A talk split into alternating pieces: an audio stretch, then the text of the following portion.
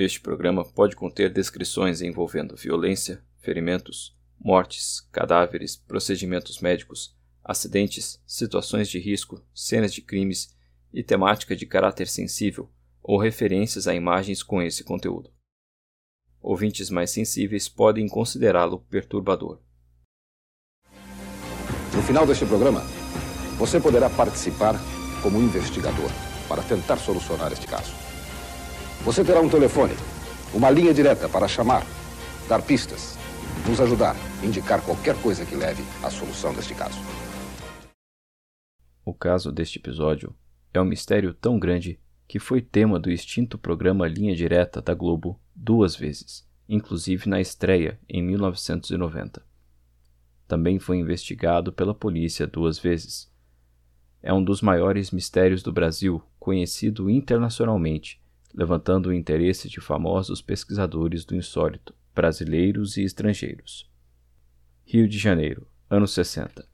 Dois homens foram encontrados mortos no alto de um morro o inquérito policial foi conturbado e não conseguiu determinar o motivo das mortes. A investigação surpreendeu os próprios policiais, que descobriram uma história envolvendo desde um amigo suspeito até OVNIs e experimentos espirituais com explosivos. Experimentos espirituais com explosivos, eu não acredito que eu falei isso. Com tantos elementos incomuns e nenhuma explicação, o caso é objeto da mídia há mais de cinco décadas, ocupando novos meios à medida em que se desenvolvem, dos jornais aos podcasts.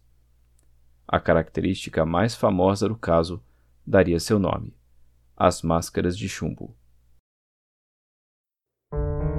Desde seus primeiros passos, a humanidade depara-se com episódios incompreensíveis que inspiram estranheza e temor. Mesmo nos dias guiados pela ciência, alguns permanecem sem explicação, desafiando a compreensão de quem tenta solucioná-los.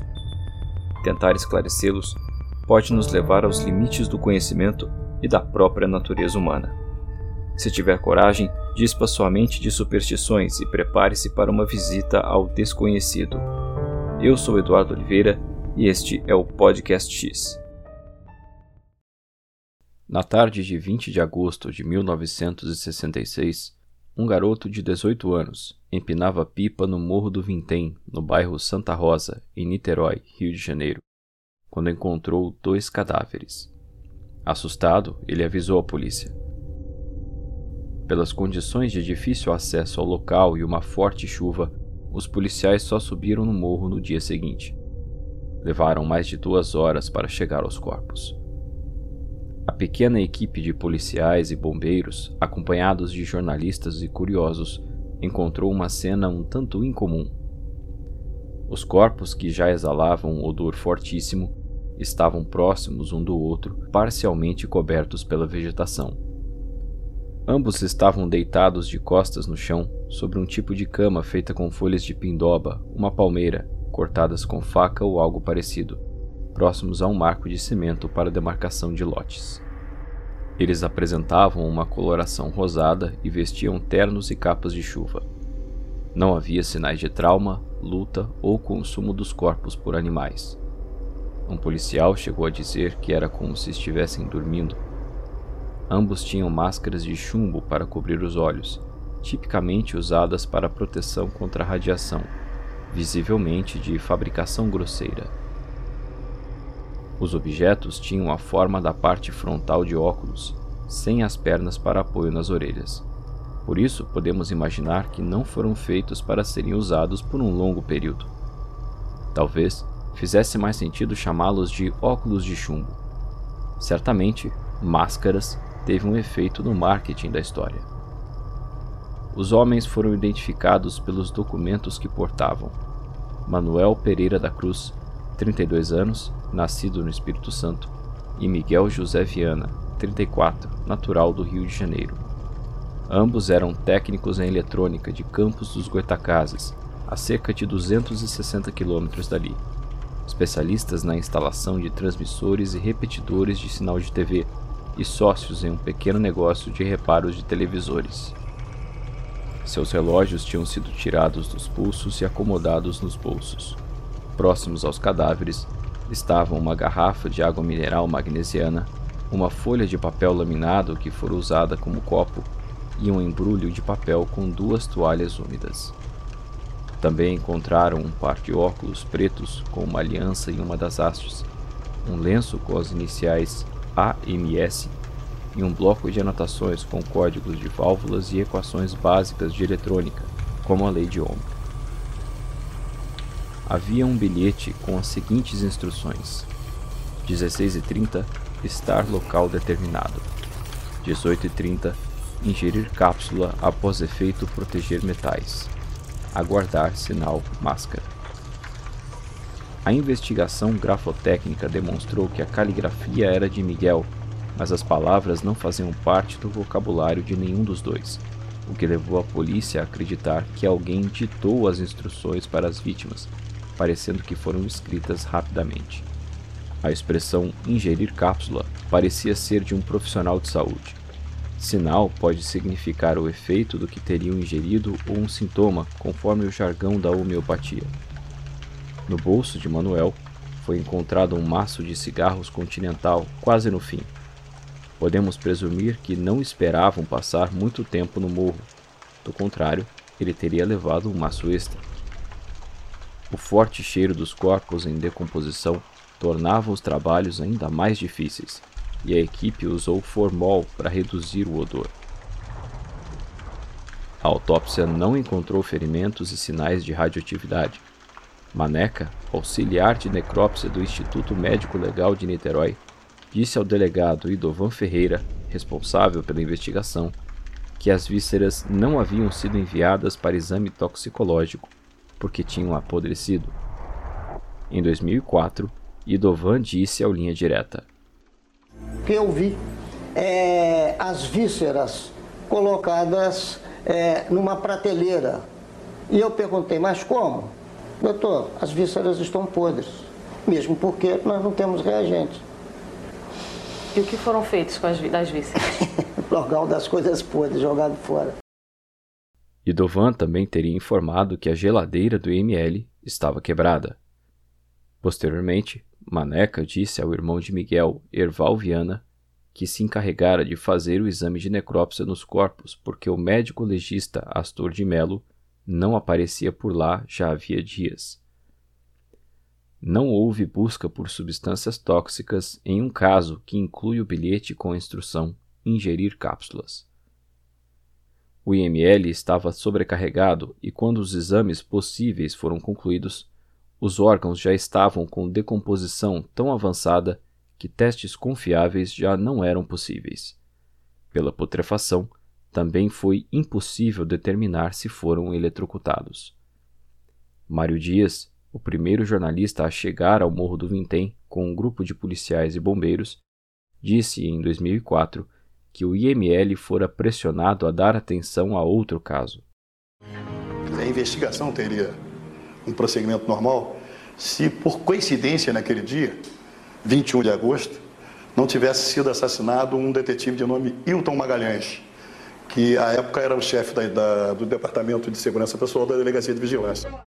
Entre os jornalistas que cobriram o caso, sua atuação se destaca.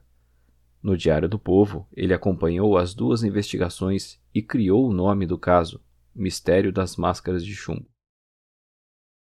Em um momento um tanto bizarro, ao melhor estilo do caso, a porta do recinto onde estavam as entranhas de Manuel e Miguel ficou aberta, permitindo a entrada de um cão que se alimentou delas. É válido questionar os resultados considerando as dificuldades para a realização dos exames e a omissão de informações? Erval esteve no IML no dia 22 e falou com Maneca para liberar os corpos. A liberação ocorreu de forma irregular, sem atestado de óbito. No dia 24, Mário foi ao IML para obter informações sobre o caso e descobriu que as vísceras haviam sido descartadas.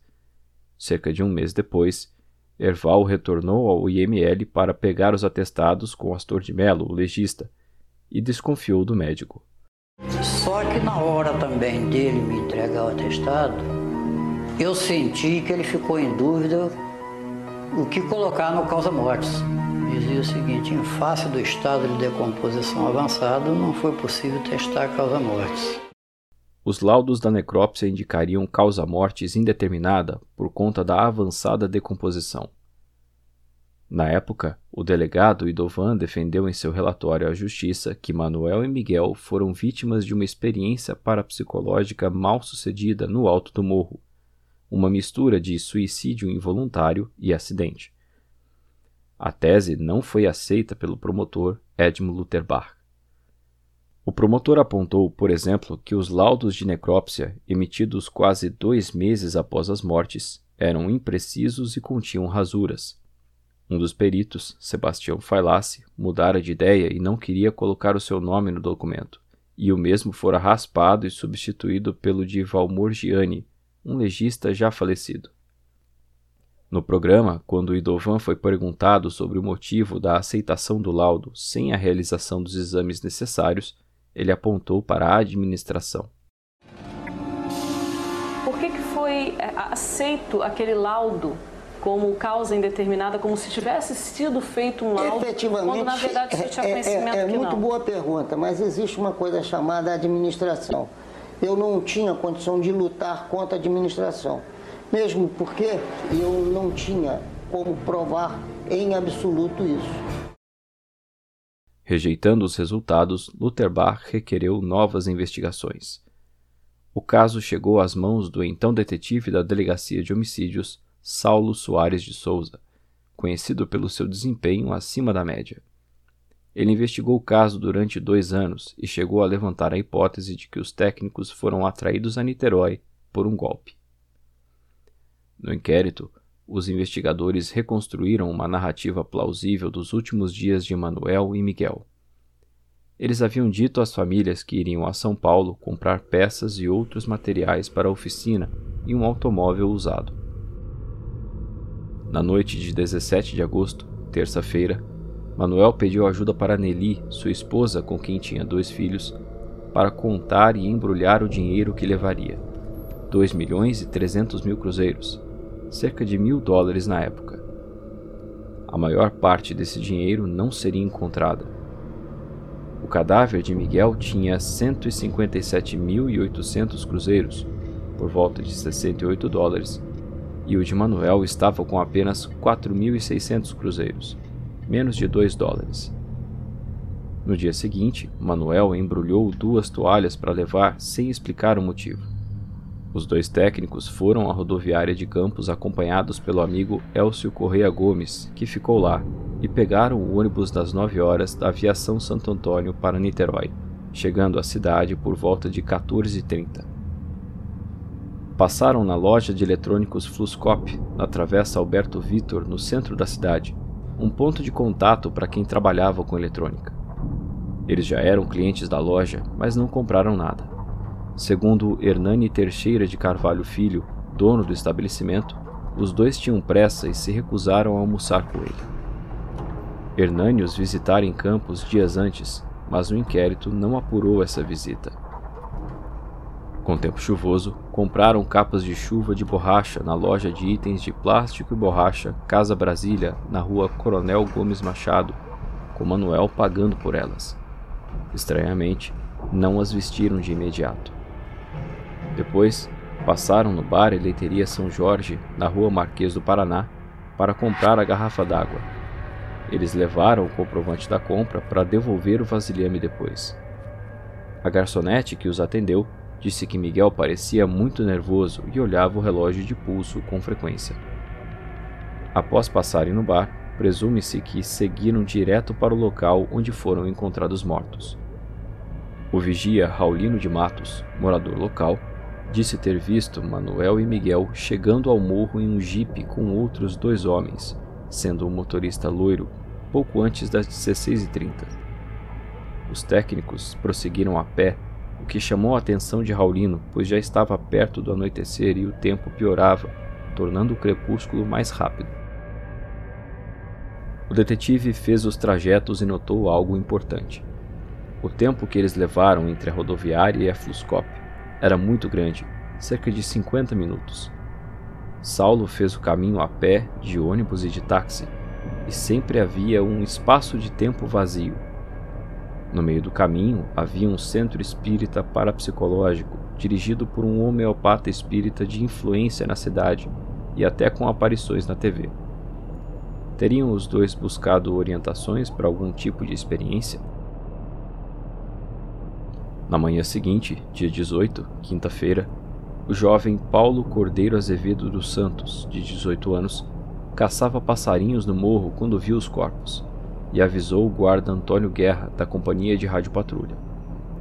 Posteriormente, esse policial foi ouvido pelo delegado Venâncio Bittencourt, que comandou as investigações.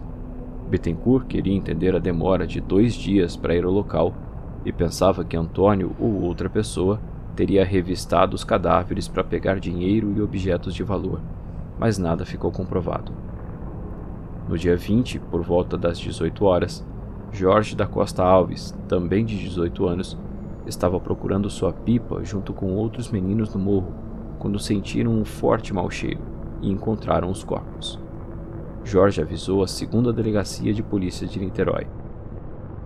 Somente na manhã de domingo, dia 21, policiais, bombeiros, jornalistas e curiosos subiram o morro do Vintém e o mistério teve início publicamente. Existe um ponto interessantíssimo aqui. Os cadáveres ficaram da noite de quarta-feira até a manhã de domingo expostos aos elementos e não foram atacados por nenhum animal? Em 25 de agosto de 67, cerca de um ano depois das mortes, os corpos de Manuel e Miguel foram exumados para uma nova série de exames, como parte do segundo inquérito policial. O procedimento foi conduzido pelos legistas Sebastião Failassi e Adalberto Otto. A decomposição dos cadáveres não havia ocorrido conforme o esperado. Concluíram que isso era resultado do uso excessivo de formol. Em São Paulo, o Instituto de Energia Atômica procurou por radiação nos cadáveres e não encontrou nada além do normal. Outra vez, não houve como determinar a causa mortes. Nos autos, havia referência a garotos que foram abordados por um homem loiro de sotaque estrangeiro, perguntando o caminho para o alto do morro poucos dias antes das mortes.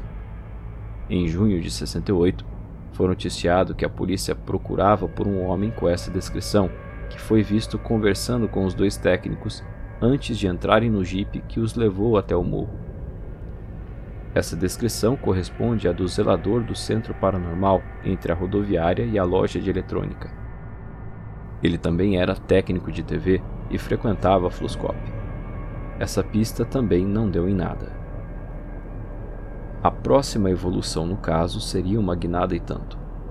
Hamilton Bezani, detento de um presídio de alta segurança em São Paulo, confessou que esteve envolvido nas mortes. Bezani disse que ele e três comparsas também criminosos conhecidos, planejaram o crime no centro espírita onde as vítimas teriam passado horas antes de morrer. Segundo ele, o plano fora criado pela proprietária do centro para pegar o dinheiro que eles carregavam. Besani contou que Manuel e Miguel foram envenenados e os bandidos roubaram 6 milhões de cruzeiros.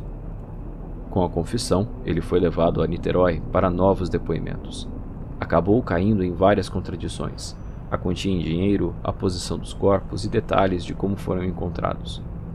A polícia concluiu que Besani estava inventando uma história para poder permanecer no presídio de Niterói, de onde já tinha escapado duas vezes. Certamente vislumbrava a oportunidade de uma terceira fuga. O criminoso foi devolvido à unidade prisional em São Paulo. Pressionado por superiores, Saulo esforçou-se para encontrar respostas viu colegas desistindo do caso, até que, repentinamente, a justiça o arquivou por falta de provas em 12 de maio de 69, pouco depois de Lutherbach ser designado a outra jurisdição. Saulo explicou o ocorrido no programa de 1990. O arquivamento do processo pela justiça foi estranho, foi atípico. A regra geral nesses casos é que o processo vá da polícia para juízo, volte de juízo para a polícia até o tempo de sua prescrição, que seria, no caso, 20 anos. Mas dois anos e pouco após o fato, a própria justiça pediu, através do Ministério Público e, por intermédio do juiz que, que comandava o feito, foi arquivado. Com a persistência do mistério, sobram hipóteses. Há quem acredite que a autópsia levantou a causa das mortes, mas as informações foram ocultadas em uma conspiração de acobertamento. Manuel e Miguel teriam morrido por uma alta dose de radiação de uma fonte desconhecida. Até fala-se de agentes americanos terem vindo ao Brasil. Até a postagem desse podcast, não foram apresentadas evidências corroborando essas ideias. Com a divulgação na mídia, as tentativas para explicar o caso se multiplicaram. Pacto de morte, suicídio, latrocínio, contato ufológico, experiência esotérica ou espiritual, enfim.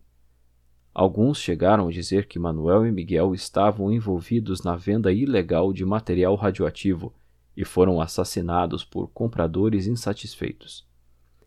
Também foi dito que teriam um relacionamento amoroso e, na impossibilidade de assumirem publicamente, decidiram ir a um local remoto para acabar com tudo. Para Mário, mesmo em 2004, os técnicos em eletrônica haviam sido vítimas de um assassinato seguido de roubo. Inicialmente, a polícia pensava que eles vieram encontrar uma terceira pessoa. Aguardar sinal poderia se referir a um sinal de um terceiro personagem na cena. O desaparecimento do dinheiro e a ausência de um objeto cortante que teria sido usado para aparar as folhas também reforçam essa ideia. As máscaras, claro, não se encaixam nisso. Na época, técnicos em eletrônica consultados levantaram a hipótese de que Manuel e Miguel haviam sido mortos por um raio, uma vez que chovia muito naquela noite. Estar em um local alto com uma máscara de chumbo aumentaria as possibilidades de ser atingido por uma descarga elétrica natural. Mas, segundo a necrópsia, os corpos tinham apenas ligeiras queimaduras, compatíveis com o trabalho em oficina. Queimaduras maiores não teriam sido constatadas porque as marcas se desfizeram com a decomposição dos cadáveres. Vale lembrar que não havia sinais de que um raio caíra no local onde foram encontrados. Outra hipótese é de que os dois teriam consumido drogas psicoativas na tentativa de entrar em contato com seres extraterrestres ou entidades espirituais. Eles teriam utilizado as máscaras como proteção da forte luz que esperavam no encontro. A overdose das drogas teria causado as mortes. Em 90, o legista Astor de Mello falou sobre a hipótese de envenenamento. Bom, diante de não encontrarmos nenhuma causa mortes, quer natural ou de violência, nós partimos para outra suposição de um quadro toxicológico, um quadro de envenenamento. Então, o que fizemos?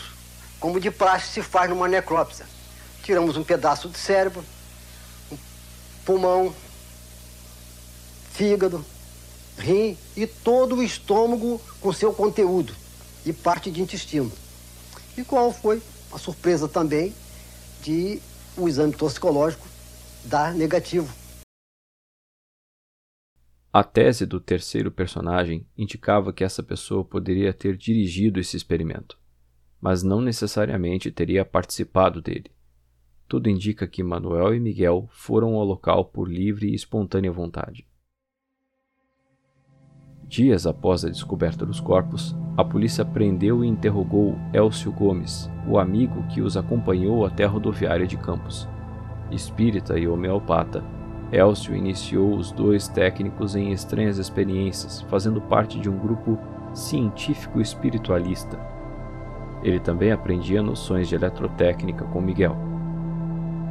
Tendo acompanhado os dois até a rodoviária de Campos, talvez ele conhecesse os verdadeiros destino e propósito da viagem. Chegaram a pensar que ele teria se encontrado com os dois no centro espírita em Niterói, mas sequer conseguiram provar que ele estava na cidade. Como não encontraram nada que o incriminasse, ele foi liberado em poucos dias. Em 90, Erval, irmão de Miguel, falou sobre Elcio. No princípio eu achei que ele podia ter participado de alguma coisa, mas hoje, após eu observar muita coisa e, e acompanhar mesmo, eu chego à conclusão que Elcio não tem nada com isso aí.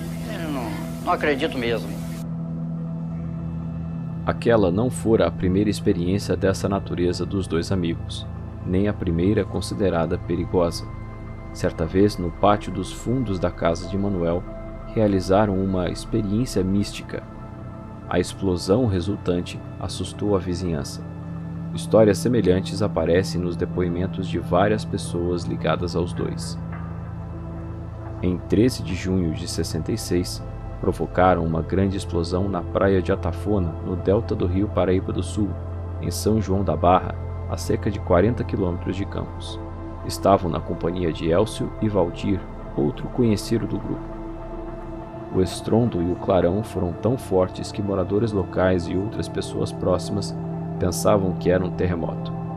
Várias residências próximas tiveram danos ligeiros e esse foi o assunto da região por algum tempo. Esse episódio chegou a ser investigado pela Marinha do Brasil e eles teriam sido expulsos da praia por pescadores locais. Houve relatos ufológicos no local e até correu a história de que um disco voador teria caído na praia. Elcio chegou a dizer que um objeto luminoso pousou na praia, ficou ali por alguns minutos e explodiu depois de acender. Em 16 de setembro, foi noticiado que a Marinha captou mensagens estranhas via rádio no dia anterior ao ocorrido na praia.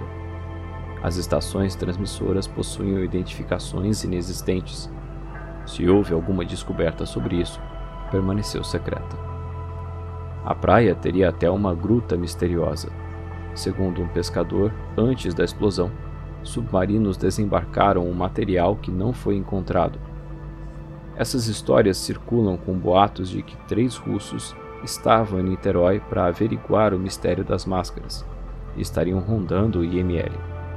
Os boatos também falavam de um professor universitário americano que teria comprado um boteco perto do IML para acompanhar a movimentação local. Além disso, três chineses teriam chegado a campus nessa época, perguntando sobre Manuel e Miguel. Quando procurados com um intérprete, constatou-se que eles não falavam mandarim e que não se pareciam com chineses. Eles teriam ido a Atafona e não teriam voltado. Para concluir os boatos mais incríveis, a autópsia dos técnicos teria encontrado um metal inexistente na Terra. Também em setembro, foi encontrada na oficina de Miguel um exemplar do livro A Vida no Planeta Marte com várias anotações. Além de material sobre ufologia, publicações sobre esoterismo e espíritos foram encontrados na casa de ambos. Algumas usam eletromagnetismo para explicar telepatia, comunicação com espíritos e outros fenômenos paranormais. Encontraram também material para a confecção das máscaras, inclusive o restante do chumbo. Jornalistas confirmaram que elas foram fabricadas na oficina de Manuel, embora não saibamos o dia exato da fabricação. Elas foram feitas cortando tubos, conformando-os até se achatarem e cortando a forma dos óculos. Erval encontrou um talonário de solicitação de serviço, de onde teria sido removido o papel do bilhete com as instruções. Segundo Isabel Viana, irmã de Miguel, que sabia que ele participava de um grupo de experiências desse tipo, ele teria dito a ela que cumpriria uma missão importante em breve mas isso era segredo. Ela também disse que eles teriam construído algo como um aparelho de rádio através do qual recebiam mensagens codificadas de origem desconhecida. Chegou a circular uma informação de que foi notada uma antena diferente sobre a casa de um deles. Seria por onde receberiam essas transmissões? O objeto desapareceu de forma desconhecida em uma época que não foi determinada. Aliás, essa história da antena, por mim, pode entrar na lista de coisas que não são muito críveis nesse caso. Antes da viagem, uma sobrinha de Miguel perguntou a ele por que iria a São Paulo comprar um carro se em Campos seria mais barato. Ele manteve a versão da viagem a São Paulo e acrescentou que precisava saber de uma coisa e depois diria se acreditava mesmo em espiritismo. O padre Oscar Gonçalves Quevedo, aquele do Fantástico, na época professor de parapsicologia, explicou ao jornal O Globo que máscaras de chumbo eram empregadas em experiências de ocultismo. Segundo ele, a prática permitia que irradiações luminosas de novos mundos afetassem o terceiro olho. Para Quevedo, tais experiências poderiam fulminar os praticantes, mas as máscaras forneceriam alguma proteção. Nesse tipo de experimento, a pessoa deve estar em jejum para provocar um desequilíbrio físico e mental e ingerir uma quantidade de determinada droga para entrar em transe. No ritual chamado de psigama, o experimentador procura liberar a alma para conseguir captações espirituais. Na hiperestesia, seus nervos superexcitados são usados para obter sensações de aspectos sutis da realidade que o cerca. O padre explicou que, para se conseguir êxito em qualquer uma dessas práticas, são indispensáveis muitos exercícios e perfeito estado físico. Para alguns pesquisadores de parapsicologia, os técnicos podem ter sido vítimas de uma experiência mal sucedida. Teriam recebido instruções de entidades espirituais, mas não teriam sido capazes de executar a experiência conforme tais ordens. Talvez nem as tenham compreendido corretamente. Após as mortes ganharem a atenção da mídia, foi divulgado um relato ufológico que estaria conectado a elas. A dona de casa Gracinda Barbosa Cortino de Souza disse à polícia ter visto um estranho objeto sobre o morro, próximo ao momento em que os investigadores acreditavam que Manuel e Miguel haviam falecido, entre sete e oito da noite. Gracinda morava com os três filhos, duas meninas e um menino, perto do Morro do Vintém. Ela dirigia um Fusca pela Alameda São Boaventura, no bairro Fonseca, com os filhos quando Denise, a mais velha, de sete anos, chamou a atenção para algo no alto do morro. O objeto era arredondado, com um halo de luz laranja intensa e um anel de fogo soltando raios azuis em várias direções. Todos viram o OVNI pairando sobre o local da morte dos técnicos de campus. Eu cheguei a ler que a menina desenhou o objeto para a revista Manchete, mas não consegui encontrar o desenho publicado até a edição desse podcast.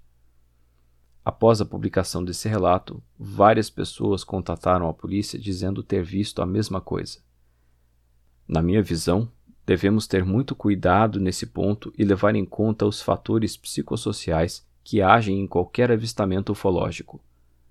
Com a notícia de um avistamento, inconscientemente, todos ficam mais alertas ao que foge do padrão e se assemelha ao que foi relatado. Por questões individuais, algumas pessoas podem realmente achar ter visto algo assim, outras apenas entram na onda e querem fazer parte do grupo de quem viu algo diferente. Até onde é público, não houve apuração específica desses relatos. Então, não sabemos. Na comunidade ufológica, aceita-se amplamente o OVNI sobre o Morro do Vintém por conta dos relatos independentes. Mas, como comentei, existe certa dependência psicossocial entre eles. Para a mídia, o circo estava armado. Nas manchetes de jornais e revistas, os dois teriam sido mortos durante um contato com extraterrestres. Naturalmente, o caso atraiu a atenção de ufólogos e interessados em paranormalidade. Uma das principais participações ufológicas de maior peso ocorreu em abril de 1980, quando Mário Dias levou um pequeno grupo ao Morro do Vintém. O grupo incluía Jacques Vallée, astrônomo e proeminente ufólogo francês naturalizado americano, sua esposa Janine, o detetive Saulo, o fotógrafo Alberto Dirma o jornalista e ufólogo Aurélio Almar, que acompanhou o caso desde o início, e o intérprete. Em 90, Zalmar descreveu a expedição. Foi interessante, nós subimos o Morro de Vintém, dona Janine Valé de, de salto alto, e subimos por ali, por aquele morro, e chegamos até o local exato, conduzidos por um rapaz, já, já homem feito, né? E que foi o garoto que soltava a pipa no dia em que encontraram os corpos. Foi ele que nos levou até lá. Chegamos ao local exatamente e disse: Olha, foi aqui que os dois corpos se encontravam naquela manhã. Todos ficaram chocados com o que viram. Valé comentou o achado em 2004. What we saw was, of course, the vegetation had changed somewhat, but the, the spot where the bodies had been found was still bare. I mean, there was no, no grass there. Um, it was, uh, you know, very clear that something very, very unusual had happened there. O que vimos foi que, claro, a vegetação havia mudado de alguma forma, mas o local onde os corpos foram encontrados ainda estava nu. Não havia grama lá. Estava muito claro que algo muito incomum tinha acontecido ali. O local também tinha sinais de calcinação, um processo que só acontece a altas temperaturas. O solo não foi averiguado para tentar explicar as marcas. Na remoção dos cadáveres, não era possível verificar a morte da vegetação e a calcinação do terreno. Seria o formol aplicado sobre os corpos o responsável por essa ausência de vegetação? Vallée dedicou um capítulo de seu livro Confrontos, publicado em 90, para as máscaras de chumbo, descrevendo sua visita ao local. Para ele, os dois foram vítimas de uma experiência mal sucedida. Em 97, Saulo foi ao morro com uma equipe de reportagem fazendo uma longa matéria sobre o caso. Também notaram que a vegetação ainda não havia crescido. Ele disse a Ademar Gevaer, renomado ufólogo brasileiro, editor da revista UFO, que o lugar tinha uma aparência macabra. O investigador seria atormentado até o fim da vida pelas máscaras de chumbo, a situação mais estranha que encontrou na carreira e o único caso que deixaria sem solução. Em 81, ele estava internado em um hospital próximo ao Morro do Vintém para uma cirurgia no estômago e teve alucinações com um OVNI. Ele sofreu um princípio de choque anafilático e teve a sensação de estar levitando sobre a cama. Depois, caminhou até a janela e viu, na companhia de enfermeiros, algo que não conseguiram identificar no céu. Outro episódio chegou a ser levantado pelos policiais investigando as mortes no Morro do Vintém. Em 62, outro técnico de TV foi encontrado morto no Morro do Cruzeiro, no bairro Neves, em São Gonçalo, no estado do Rio de Janeiro. Não havia qualquer sinal de violência e a vítima estava com todos os seus pertences.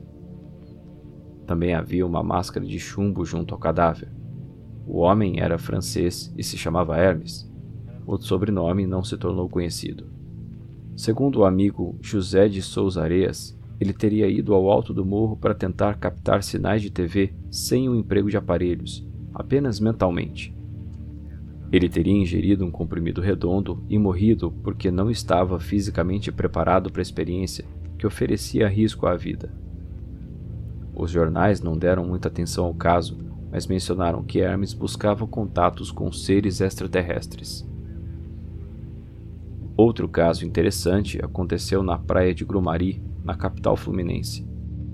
Em 4 de março de 1986, o técnico em informática Olavo Mena Barreto Ferreira, de 25 anos, e o office boy Wellington Barros Vanderlei, de 24, foram encontrados mortos sem qualquer sinal de agressão física. Os policiais da 16ª DP encontraram no local uma garrafa de refrigerante de um litro vazia um frasco de pó de guaraná vazio com odor de amônia e dois copos plásticos também vazios. Não havia máscaras nesse caso. Olavo deveria estar na faculdade, a Pontifícia Universidade Católica do Rio de Janeiro, quando foi visto encontrando-se com Wellington para uma atividade ufológica. Acredita-se que os dois rapazes tenham chegado à praia de táxi ou de carona, uma vez que não havia ônibus para o local. O trecho final só poderia ser feito a pé. Algumas fontes afirmam que participavam de grupo espírita ou ufológico. Talvez fosse um pouco dos dois. Segundo as famílias, faziam atividades como vigílias com o intuito específico de fazer algum tipo de contato. A mídia chegou a criar manchetes como Morte no rastro do disco voador. Olavo era filho de um renomado cirurgião dentista no Rio de Janeiro dono de uma clínica odontológica na Barra da Tijuca, o que diminuiu a divulgação do episódio. Feita a perícia no frasco, foram encontrados traços de um pesticida comum com composto organofosfarado, que pode inibir a enzima acetilcolinesterase, responsável pela finalização da transmissão de impulsos nervosos nas sinapses colinérgicas, pela hidrólise do neurotransmissor acetilcolina. Traduzindo, inibir essa enzima pode causar paralisia temporária e até levar à morte. O caminho mais comum seria a paralisia dos pulmões. As fontes sobre o caso Grumari são um tanto difíceis de encontrar e também acabam sendo conflitantes. Por exemplo, é dito que não foi encontrado veneno na autópsia, mas também há fontes que mencionam envenenamento por curare, uma planta usada por indígenas. Em 2013, foi postado um comentário anônimo e extremamente duvidoso em uma página na internet sobre o caso. O autor faria parte de um grupo de aproximadamente 12 pessoas que estudavam parapsicologia, ufologia, história antiga, filosofia e outros assuntos, e abstiam-se de tabaco, álcool e outras drogas. Temendo perseguição, o grupo se desfez após a morte dos dois e seu material foi queimado. Eles já estariam fazendo contatos paranormais há algum tempo e os dois teriam sido induzidos ao erro, causando uma espécie de suicídio acidental. Os casos Hermes e Grumari foram estudados por Carlos Alberto Machado, investigador ufológico, que também pesquisou as máscaras de chumbo. Haveria alguma ligação entre os episódios? Com o passar das décadas e a transformação dos meios de comunicação, as máscaras de chumbo conquistaram seu espaço entre os apreciadores de mistérios. Na TV houve produções a respeito, algumas com um tom mais sensacionalista do que realista, foi o tema da estreia de Linha Direta em 29 de maio de 90. Em 2004, o Linha Direta fez outro episódio sobre o caso, com referências claras ao filme Contatos Imediatos de Terceiro Grau, que tem um personagem inspirado por Valer.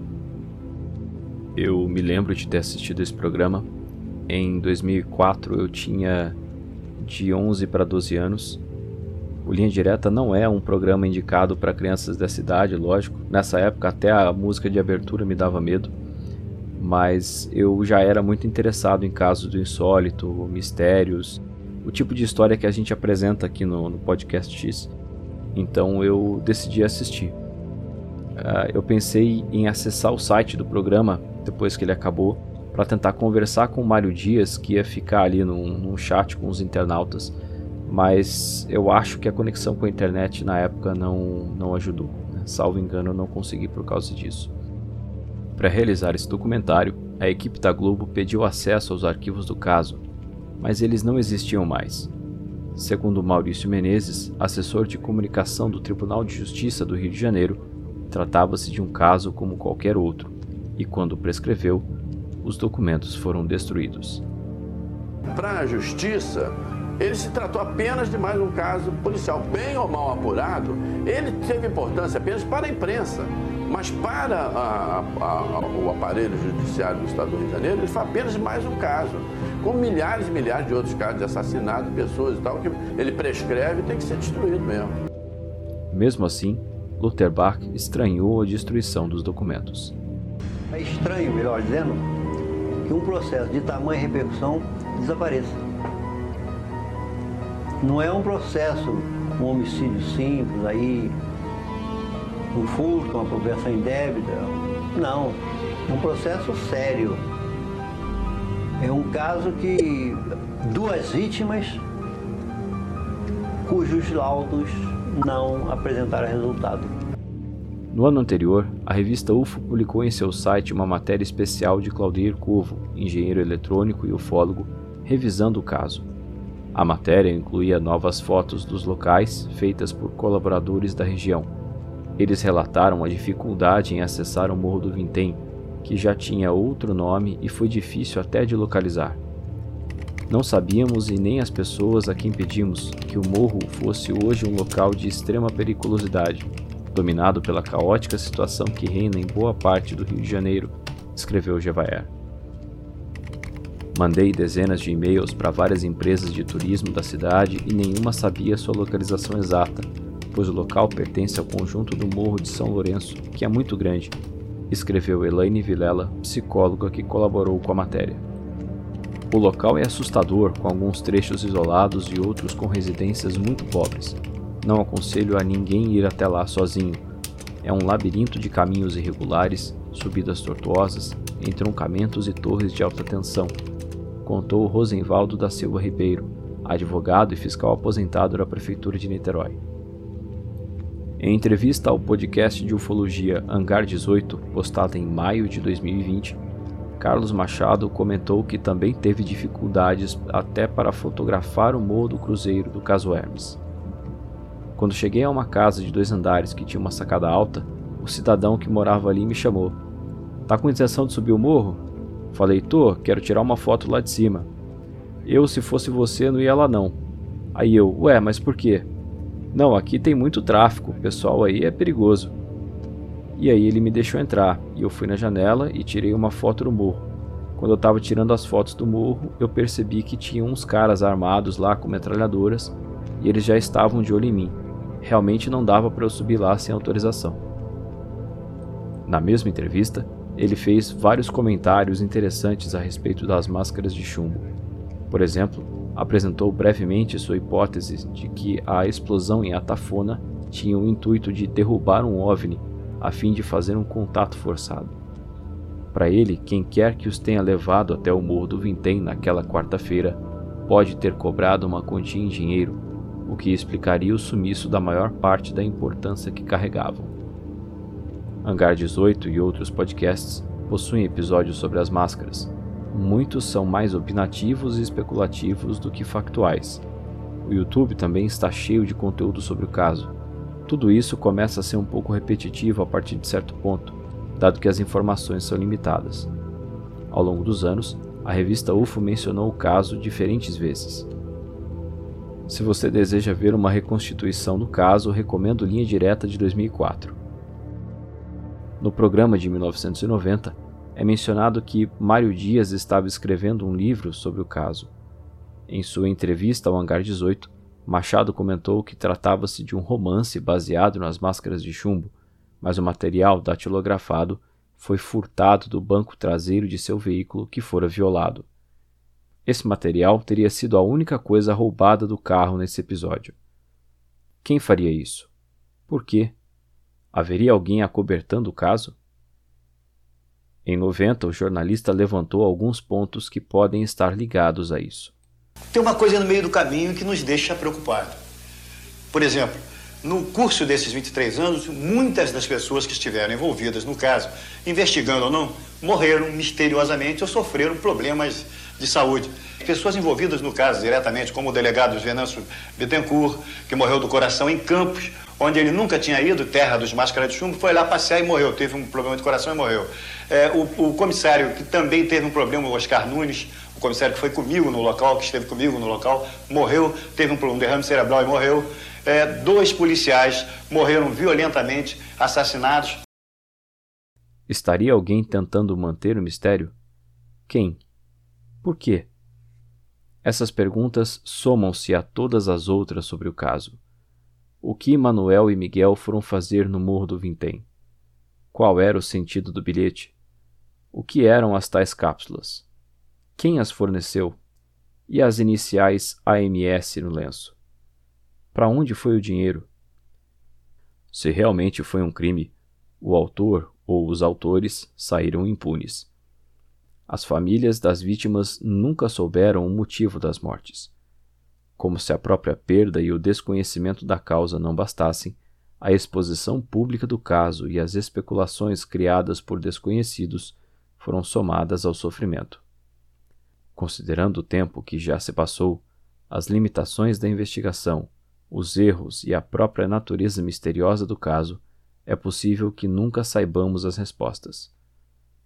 Nos dois documentários da Globo, Erval se emocionou. Eu acho que tem alguma coisa por trás disso aí. Eu não sei se, se alguma coisa atrapalhou a polícia ou a polícia chegou a alguma conclusão que nós não temos conhecimento, mas nós não aceitamos, nossa família não aceita isso. Houve interesse em badalar os ufólogos, o disco voador, mas a realidade, isso aí é uma revolta minha. Porque toda vez que eu ouço falar em assunto máscara de chumbo, mexe comigo. Mexe comigo. Toda vez que eu ouço falar assunto máscara de chumbo, mexe comigo. E no meu fraco modo de entender, não, não existiu nada por aí de disco voador. A cicatriz ela vai sumindo no tempo, não, quer dizer, vai, vai apagando. Quem olha um rosto deformado por um acontecimento muito antigo já nem percebe, mas aqui dentro fica. Em 2004, Luiz Viana, filho de Miguel, pediu para que deixassem a alma do pai descansar. Como seu pai morreu? Por que, que morreu? Ah, crime da máscara de chumbo? Ah, não sei explicar. Aí tinha, às vezes, tem sala de aula mesmo, o professor virava e falava assim, não, deixa o rapaz lá, deixa o Arnaldinho quieto. Era uma coisa que incomodava, né? Para você, a morte do seu pai está encerrada, o assunto está encerrado? Deixa a almazinha delicadinha. Já mexeram depois de morto, não deixa mais quieta, deixa quieta melhor. Se alguém descobrir a verdade, um dia ele pode ficar sabendo. Já estamos há décadas sem saber, e não temos motivos para acreditar que saberemos algum dia. As informações que temos permitem especular histórias sem grandes fantasias. Porém, elas não são suficientes para confirmar nenhuma delas. Nossa imaginação sempre será cativada pelos elementos incomuns e até ditos sobrenaturais. O que levou Miguel e Manuel ao Morro do Vintém? Havia mais alguém com eles? Como morreram? Por que a vegetação não cresceu mais onde os corpos foram encontrados? O que as máscaras de chumbo têm a ver com isso? Por que a investigação foi tão conturbada e teve até documentos alterados? Existe alguém ocultando o caso?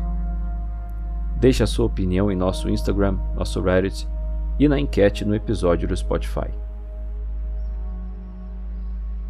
Se você conhece alguma coisa sobre o mistério das máscaras de chumbo, se você sabe o que aconteceu com Miguel e Manuel, ligue para a linha direta. A sua informação será muito importante. Sua identidade será mantida em absoluto sigilo. Você poderá evitar que um criminoso fique impune. Ou ainda, poderá pôr um fim no mistério das máscaras de chumbo. É a linha direta. Alô?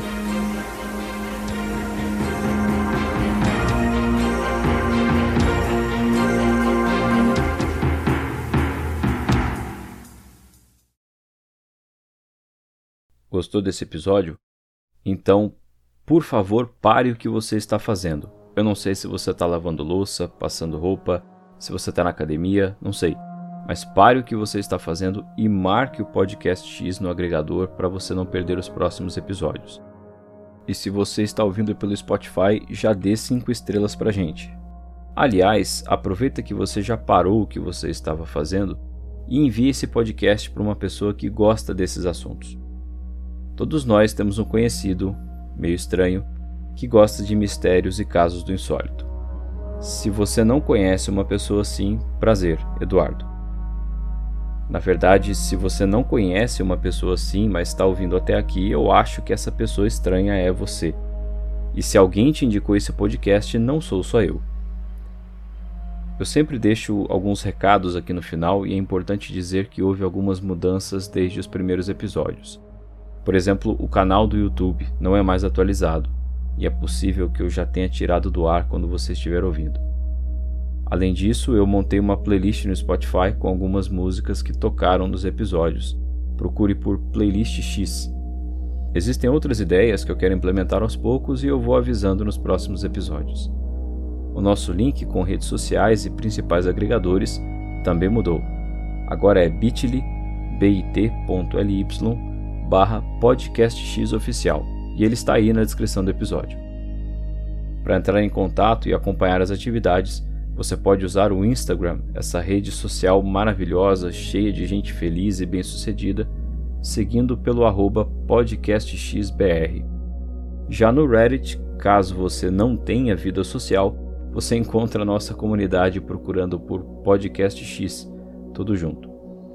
O nosso e-mail é contato.podcastx@gmail.com. Eu estou sempre aberto a comentários, críticas, sugestões. Conta para mim o que você achou desse episódio, qual tema você quer ouvir aqui. Me fala se eu viajei muito nesse episódio ou se eu viajei pouco, sei lá. Se quiser acompanhar outros conteúdos que eu produzo, eu tenho um blog de astronomia e também escrevo sobre mistérios por lá. Ele está no ar desde 2006 e alguns dos temas que eu apresento aqui estão em posts nesse blog. O endereço é blogdoastronomo.wordpress.com. Se quiser me ajudar a produzir conteúdo, por favor, contribua no Brave, que é um navegador que consome menos bateria e memória do que o Chrome e ainda protege os seus dados. Eu não vou ficar explicando aqui, mas eu coloquei em detalhes lá no nosso link, que de novo está aí na descrição do episódio bit.ly barra podcastxoficial. Se quiser contribuir de outra forma, claro, entre em contato e a gente conversa. Mas eu já falei demais. Eu sou Edu Oliveira, este é o Podcast X e a gente se encontra em outro episódio com outro mistério.